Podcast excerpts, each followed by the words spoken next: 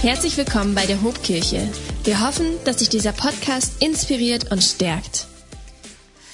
Yes, wir haben heute den 14. Juni 2020. Ich finde das echt verrückt, wie schnell die Zeit vergeht fragst du dich vielleicht auch, weil ich kann mich noch total daran erinnern, als wäre es ähm, gestern, dass ich so die erste Jahreshälfte geplant habe, was ich so mache, was ich mir so vornehmen möchte. Und dann kam irgendwie alles anders. Und jetzt ist schon Juni. Und frag mich bitte nicht, ob ich all das, was ich mir vorgenommen habe, auf meiner Liste jetzt schon geschafft habe. Weil es gibt so einen Satz, ähm, den hast du sicherlich schon ein paar Mal gehört und äh, vielleicht auch selber gesagt.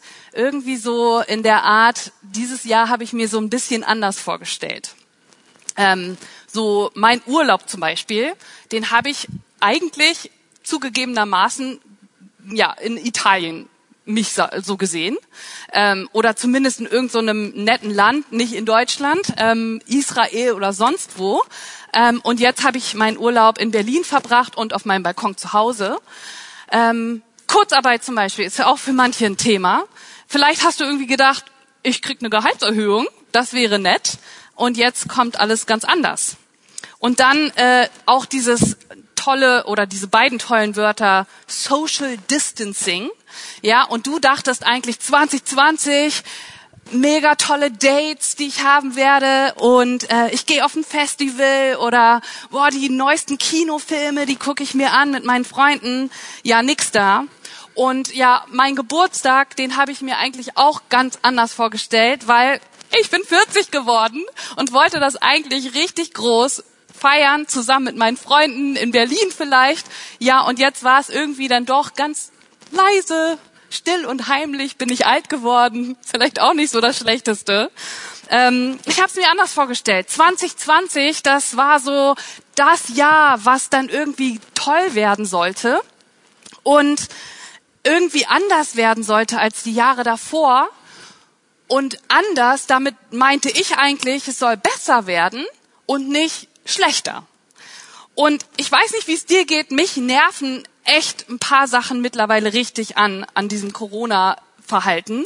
Und zwar das hier zum Beispiel. Ja, also, dass ich dieses Ding hier immer tragen muss, wenn ich einkaufen gehe das nervt mich total. Also früher bin ich super gerne einkaufen gegangen. Ich bin zu Rewe gefahren und dachte, oh cool, ich gucke jetzt irgendwie, was die so haben und bin durch die Gänge gegangen. Und heute will ich irgendwie nur so schnell wie möglich raus aus dem Laden, weil das, das Ding mit dieser Maske ist, ja, also kurz bevor ich in diesen Laden reingehe, tüdel ich mir das dann hier noch so ähm, um meine Ohren und ich reiß die Maske, sobald ich den Laden verlassen habe, sofort wieder ab, weil ich irgendwie denke, oh, ich habe Atemnot.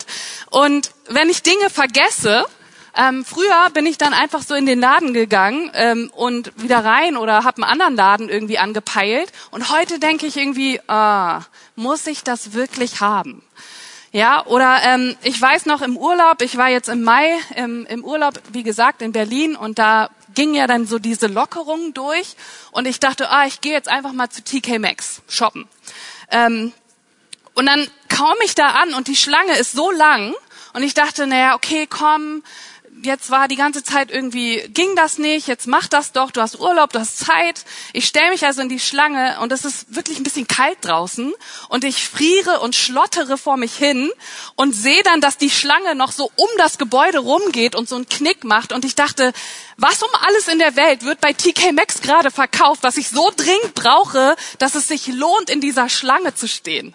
Und dann bin ich irgendwie aus der Schlange raus, alle waren froh, oh, ein Platz äh, schneller dran.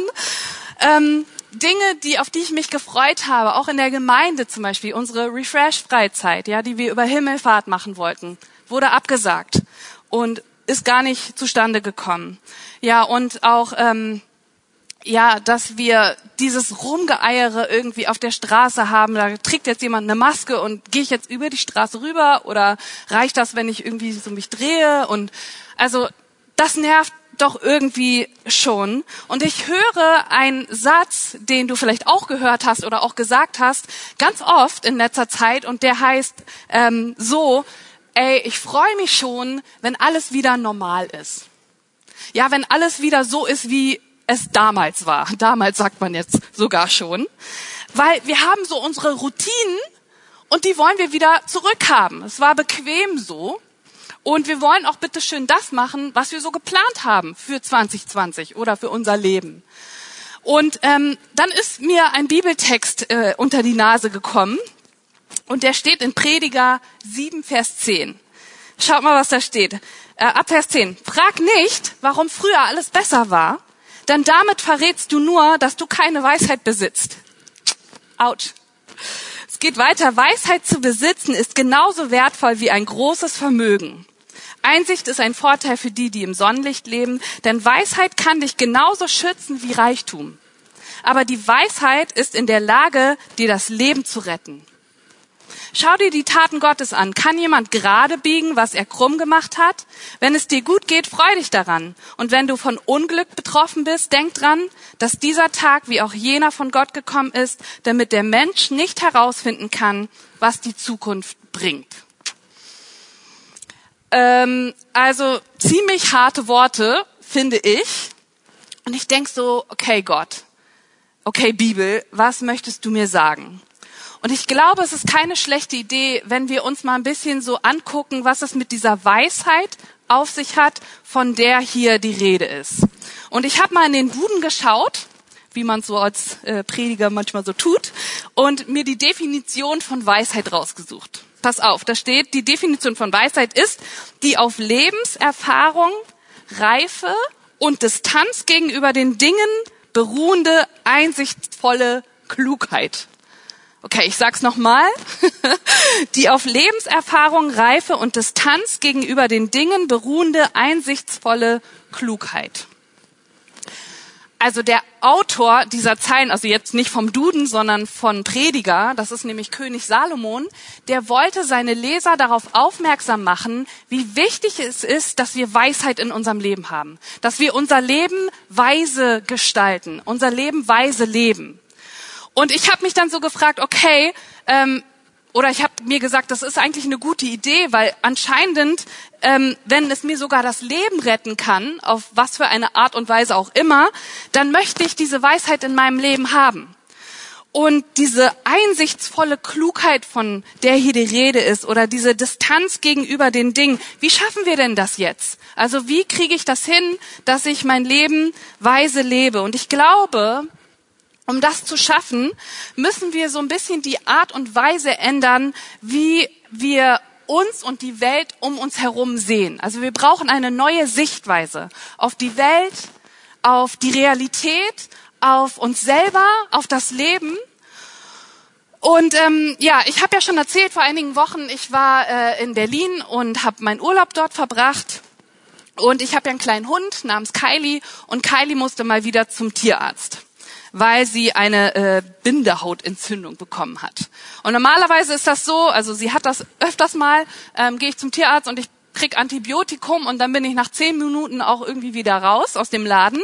Da das jetzt aber eine fremde Ärztin war, ähm, ja, kamen dann auf einmal lauter Fragen. Wie oft hat denn Ihr Hund das? Ist das immer nur im Sommer oder auch im Winter? Und was geben Sie ihr denn genau? Ich dachte so, ach du meine Güte, ähm, keine Ahnung. Schlussendlich kam dann raus, mein Hund hat eine Pollenallergie wahrscheinlich. Ähm, ja, ist jetzt auch egal, aber ähm, was sie dann, was, was ich euch erzählen wollte, ist, ähm, sie hat dann gesagt, ich möchte nur noch mal ganz kurz unter die dritte Linse gucken, ob auch alles in Ordnung ist. Ich dachte so, dritte Linse, was ist das denn? Habe ich das auch? Ja, und ähm, war dann ganz fasziniert, was sie da irgendwie mit dem Auge von meinem Hund anstellt. Also keine Sorge, hat ihr nicht wehgetan.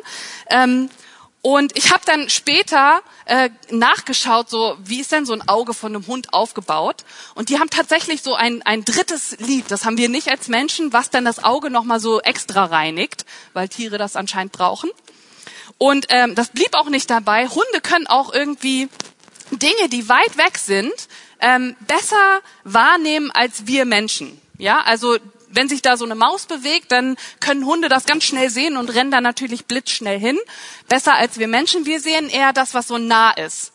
Aber ich fand das irgendwie interessant, als ich mir Gedanken über diese Predigt gemacht habe, mit Hinblick auf das, was wir da im Duden gelesen haben, ja, Distanz von Dingen, ja, irgendwie, ähm, dass, äh, ja, es so eine Art anderes Sehvermögen gibt, was da, was es da, äh, was es gibt.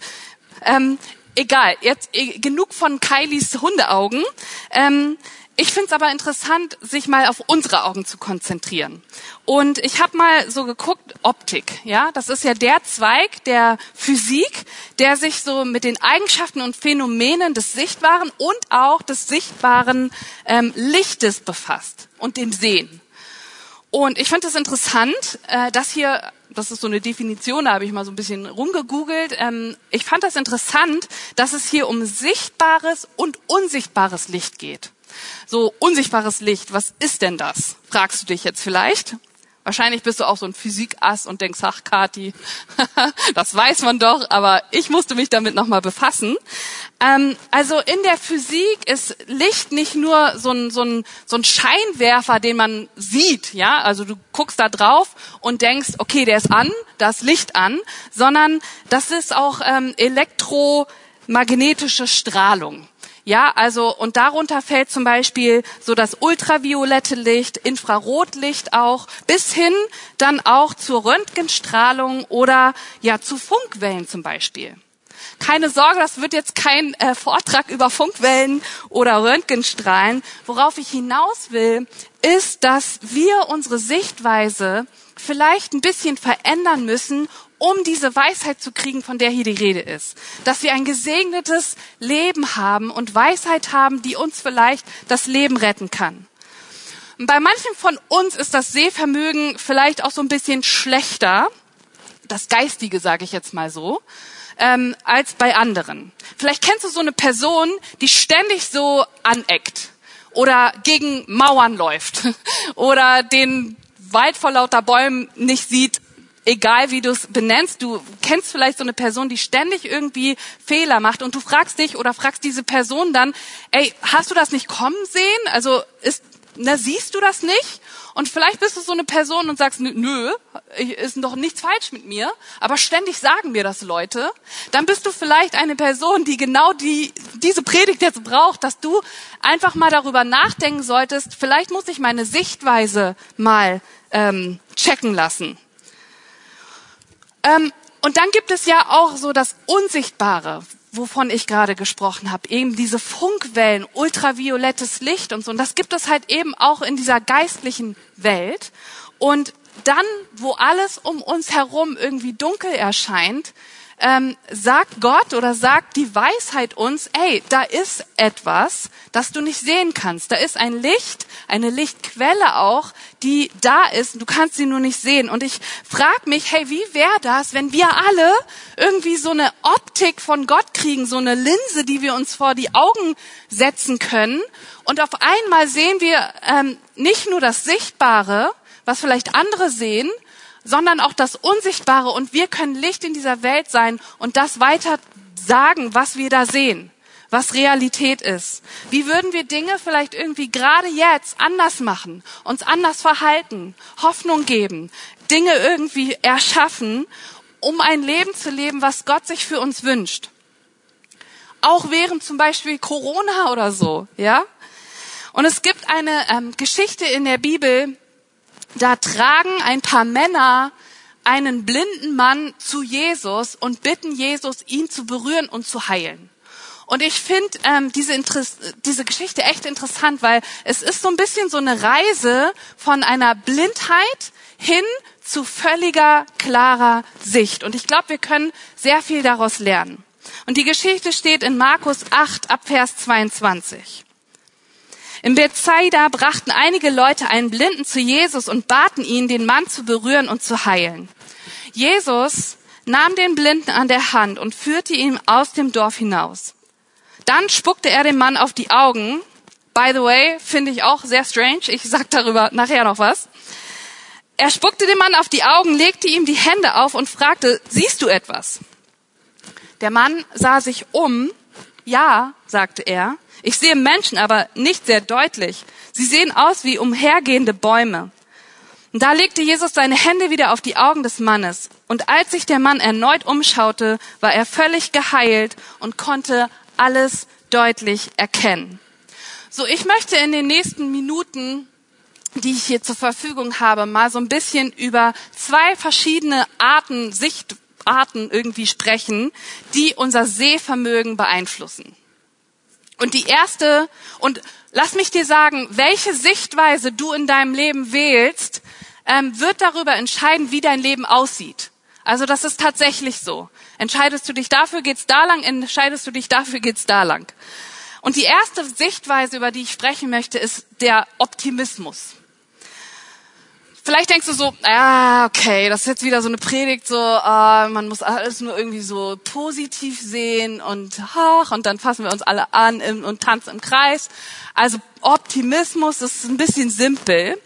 Aber lass mich dir sagen, Optimismus verändert die Art und Weise wirklich, wie wir die Realität sehen und wie sich die Realität dann auch um sich, um uns herum gestaltet.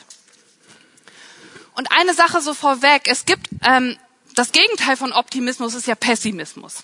Das haben wir jetzt alle so check.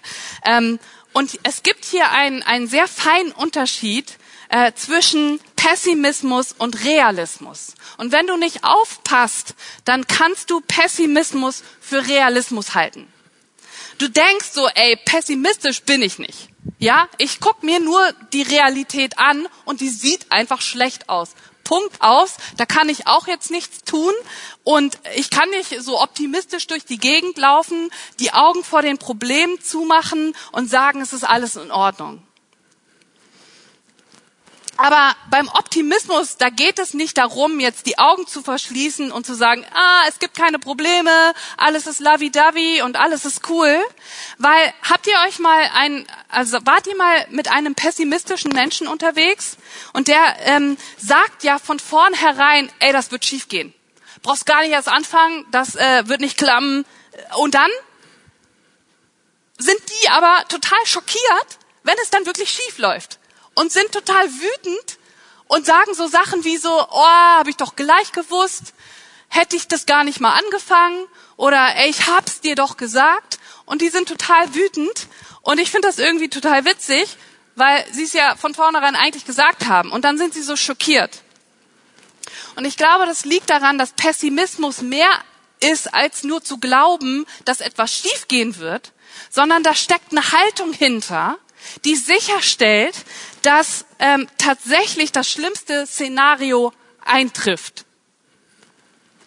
Also weil keine Entscheidungen getroffen werden, das zu verändern, macht ja eh keinen Sinn. Wird ja eh nicht klappen. Dann brauche ich ja auch nichts verändern.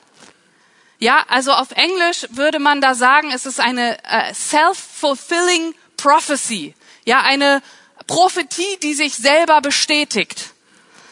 Ähm, und bei Optimisten ist das irgendwie andersrum. Also Forschungen zufolge haben Optimisten 35-prozentige mehr Chancen, das habe ich jetzt komisch ausgedrückt, also eine bessere Chance, glücklich zu leben, äh, fitter zu sein, gesünder zu sein und irgendwie ein glücklicheres Leben zu führen als Pessimisten. Also selbst wenn Optimisten falsch liegen, haben sie trotzdem die Nase vorn, aufgrund der Art und Weise, wie sie ihr Leben verbringen.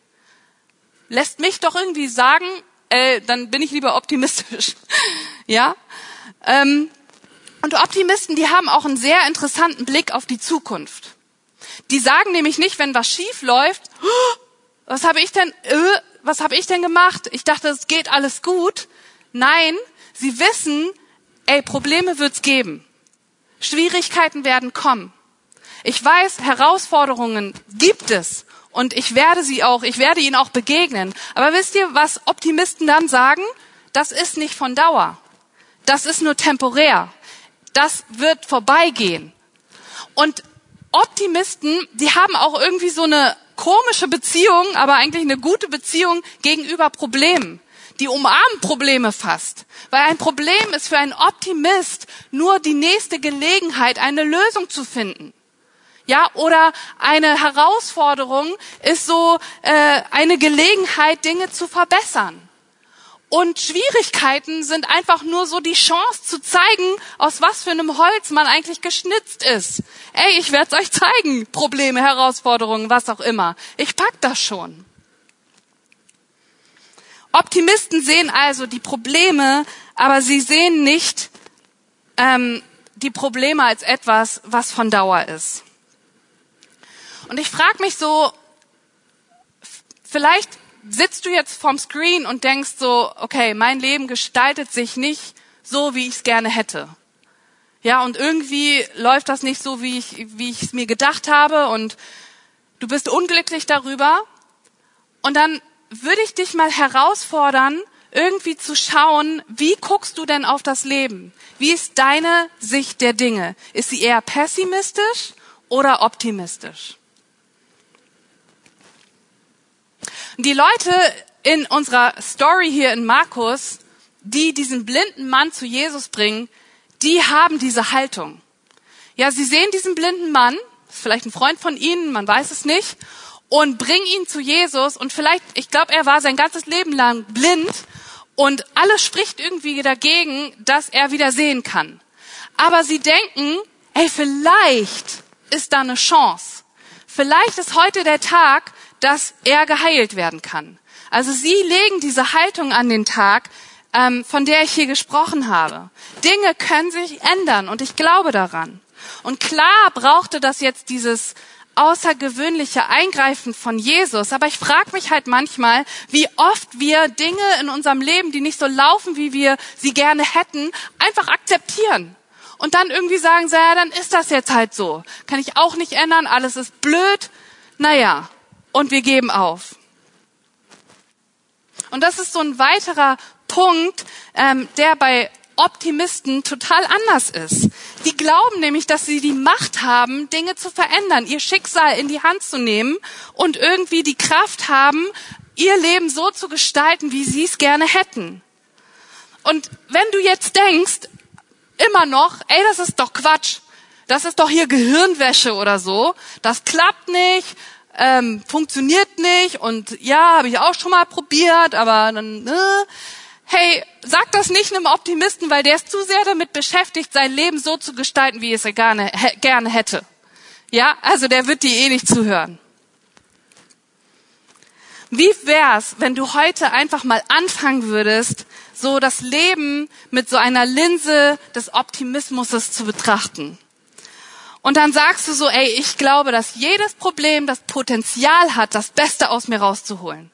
Und ich glaube auch, dass in mir die Begabung, das Talent, die Intelligenz, die Leidenschaft, die Fähigkeit, die Kraft liegt, ja alles irgendwie zu verändern, was sich mir in den Weg stellt, wenn es mir so nicht passt. Wie wär's, wenn du anfängst, so zu glauben, so zu reden und mitten in diesen schwierigsten Momenten in deinem Leben irgendwie rausfindest, dass du die Kraft dazu hast, Dinge zu vollbringen, die du, von denen du noch nicht mal träumen konntest. Und wenn du dich für so eine optimistische Sicht der Dinge entscheidest, weißt du, dann glaubst du auch, dass du nicht alleine bist. Weil manchmal gibt es Probleme, die überwältigen uns. Und wir haben das Gefühl so, ey, das schaffe ich nicht alleine. Und ja, dann brauchen wir Menschen in unserem Leben, wie zum Beispiel in einer Life Group oder in der Gemeinde ähm, oder so einem Dienstteam. Aber ganz zuallererst brauchen wir diese Gewissheit, ich bin nicht alleine. Da gibt es diesen Gott und der ist mit mir in diesem Sturm. Der lässt mich nicht alleine und er wird mir wieder die Kraft geben, das durchzustehen, wenn ich nur an ihm festhalte. Er wird dich da durchtragen. Und das glauben wir, wenn wir so eine optimistische Sicht der Dinge haben. Ähm, dann gibt es auch noch eine weitere Linse und vor der müssen wir uns so ein bisschen in Acht nehmen. Und das ist die Linse der, ich nenne sie mal Empörung. Ich möchte noch mal so zu unserer Geschichte zurück. Okay, ihr erinnert euch daran, ähm, diese Jungs, die brachten den Blinden zu Jesus, haben ihn gebeten, ihn zu berühren und zu heilen. Und dann lesen wir, dass Jesus diesen Mann aus dem Dorf herausführte und ihm auf die Augen gespuckt hat. Okay, und äh, da möchte ich jetzt mal ganz kurz eine Pause machen und sagen, ich finde das auch richtig strange. Also vielleicht ähm, hast du jetzt noch nie so richtig in der Bibel gelesen. Das ist das erste Mal, dass du einschaltest und dir eine Predigt anhörst und jetzt hörst du, Jesus hat jemandem auf die Augen gespuckt. Hä, ist das normal? Äh, nein. und ich finde es auch sehr, sehr komisch, muss ich sagen. Ähm, und ich hoffe, dass es jetzt hier niemanden gibt, der sagt so, oh, wenn das in der Bibel steht, dann mache ich das, glaube ich, auch mal. Ähm, also nächstes Mal, wenn, wenn du mich bittest, äh, über, für deine Kopfschmerzen zu beten, dann spucke ich einfach mal rauf. Ähm, ich hoffe, dass du das nicht machst. Es ist nicht in Ordnung, Menschen anzuspucken. Ähm, aber äh, ich möchte ganz kurz mal über Spucke reden. Ich weiß, das, ist, das kommt auch nicht so oft in der Predigt vor. Aber ähm, findest du es nicht auch irgendwie merkwürdig, dass es für uns normal ist, dass wir die ganze Zeit unsere Spucke schlucken.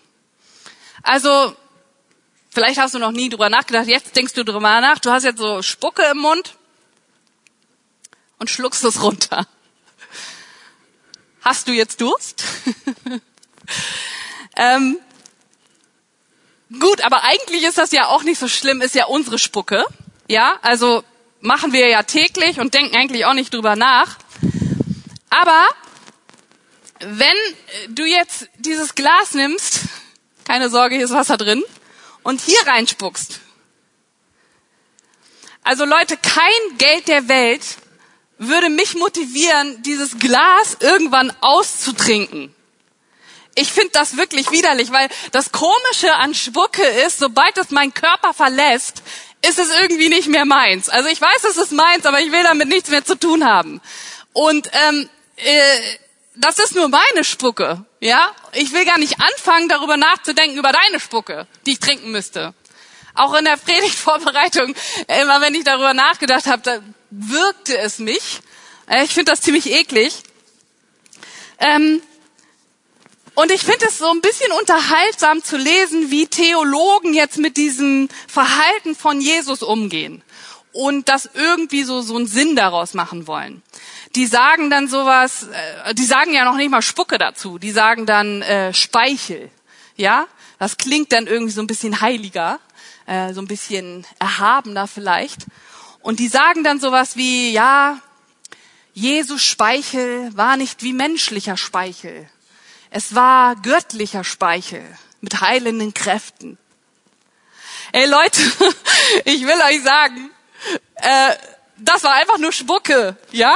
Also wir glauben doch daran, Jesus, ja, war ganz Gott und auch ganz Mensch. Und jetzt steht hier, Jesus spuckte, nicht Gott spuckte. Ja, das, das war einfach nur Spucke, Spucke, Spucke.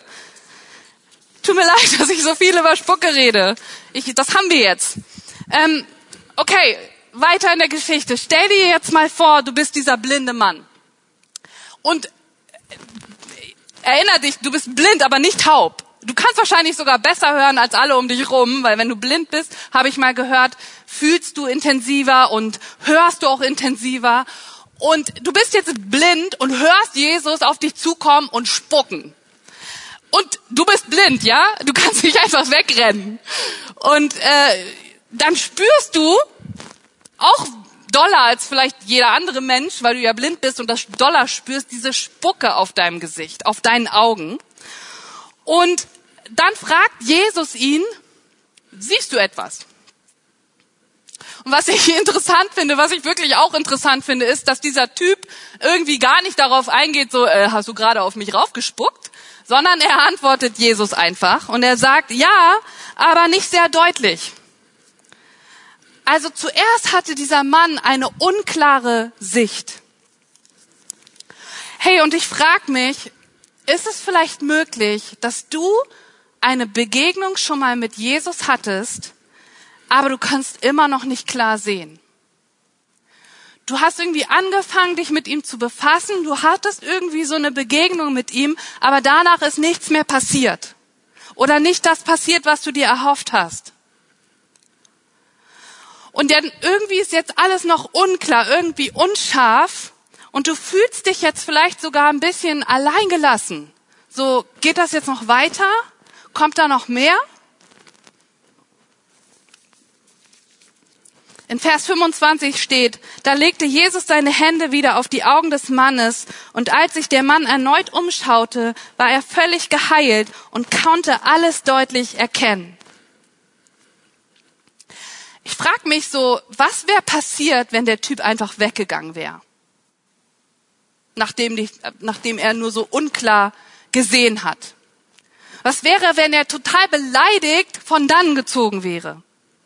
So aller, hey, sag mal, was glaubst du, wer du bist, Jesus? Du spuckst mir ins Gesicht, dein Ernst? Also das war auch damals nicht gerade freundlich. Ich glaube, das ist so die Option Nummer eins oder die, die klare Option oder, oder die natürliche Reaktion eines jeden Menschen, dass man sagt so, ey, sorry, aber das, das wollte ich nicht und das ist auch eklig. Ja, und dass man dann irgendwie völlig empört und wütend weggeht. Und das ist das Ding. Ich glaube, es gibt so viele Menschen, die Gottes Handeln einfach nicht verstehen oder sogar sein Handeln missbilligen, darüber empört sind. So, du wolltest, dass Gott so und so handelt, du hast gebetet und gebetet und gebetet und dann ist nichts passiert. Oder es ist irgendwas passiert und das wolltest du nun wirklich nicht. Keine Antwort und du bist wütend und dann läufst du weg, bevor Gott mit dir fertig war läufst halbblind durch die Gegend, aber Jesus wollte eigentlich weitermachen. Ich glaube, manchmal erwarten wir so von Gott, dass er uns irgendwie sowas vorzaubert. So, dass er dann irgendwie sofort alles ändert, wenn wir ihn nur darum bitten.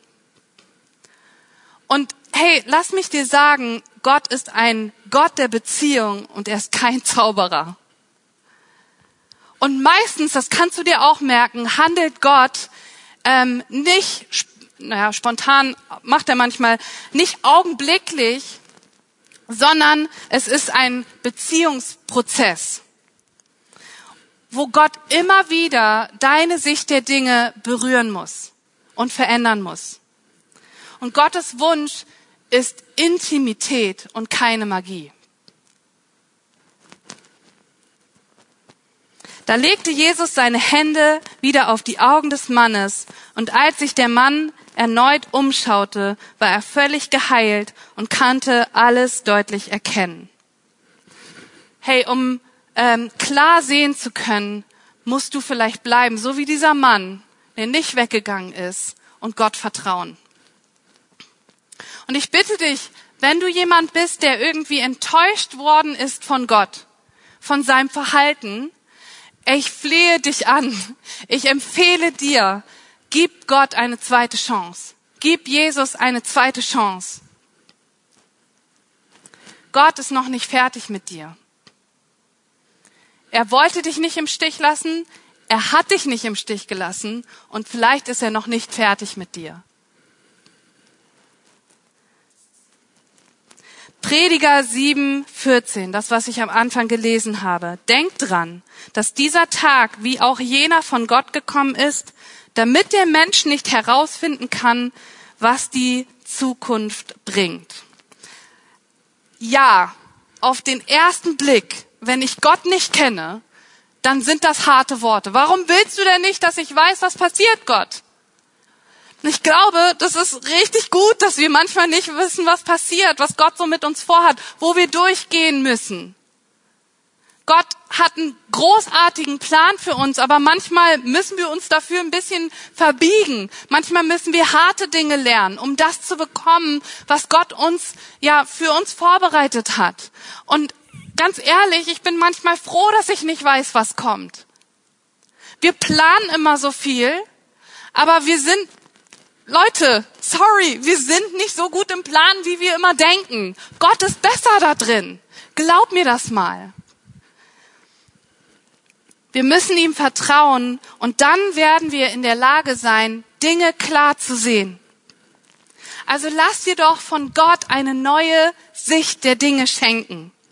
So, wenn du ein Leben ähm, mit Optimismus führst, was von Glauben angetrieben wird, dann kann dich niemand aufhalten. Und dann wirst du glauben, dass dieses Jahr 2020 mit Corona, mit all den Dingen, die gerade um uns herum passieren, alles Schlechte, was da ist, alle Umstände, du wirst trotzdem glauben, das wird mein Jahr. Und das wird mir keiner wegnehmen. Weder eine Krankheit, ein Virus, irgendwas anderes, irgendwelche Probleme. Nein, die Umstände dieses Lebens nehmen mir nicht mein Leben weg. Ja? Und du wirst glauben, dass sich Dinge verändern werden. Nicht wieder so werden wie früher. Da wollen wir doch gar nicht mehr hin. Hey, wir haben einen Online-Campus wegen dieser Geschichte. Das dachten wir irgendwie vor ein paar Jahren, dass wir da noch ewig für brauchen. Und jetzt stehe ich hier und predige für euch. Das ist doch genial. Also die Dinge werden sich verändern. Die werden nicht mehr genauso sein wie früher. Vielleicht werden sie sogar besser sein. Und es wird unsere Vorstellungskraft übersteigen, was Gott alles möglich machen kann. Und dann wirst du nicht mehr sagen, ich wünschte, oder ich freue mich darauf, wenn alles wieder normal ist, wenn alles wieder so wird wie früher, sondern du wirst anfangen zu schauen, wo sind denn die Probleme und Gott darauf, dafür danken und sagen, das ist eine Chance. Das ist eine Chance, etwas zu bewegen und Dinge in Angriff zu nehmen. Lass deine Sicht von Gott verändern. Entscheide dich für eine optimistische Sicht. Halte dich fern von der Empörung von Gott, weil manchmal macht er Dinge, die wir einfach nicht verstehen, aber am Ende wird alles gut. Hey, lass mich am Ende noch für dich beten. Und ich möchte dich bitten, dass du jetzt einfach mal deine Augen schließt und sagst, okay, Gott, ich bin hier mit dir allein. Ich weiß nicht, ähm, ob jetzt gerade deine Familie um dich rumwuselt oder ob du alleine bist oder in was für einer Situation du gerade steckst, aber ich weiß, dass Gebet dich erreichen kann, da wo du jetzt gerade bist, über die Zeiten hinweg.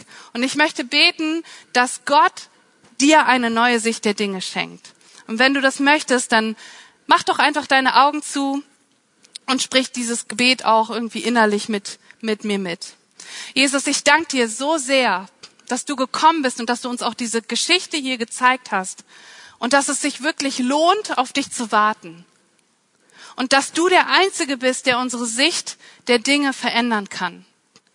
Du kannst aus einem pessimistischen Lebensstil einen optimistischen Lebensstil machen.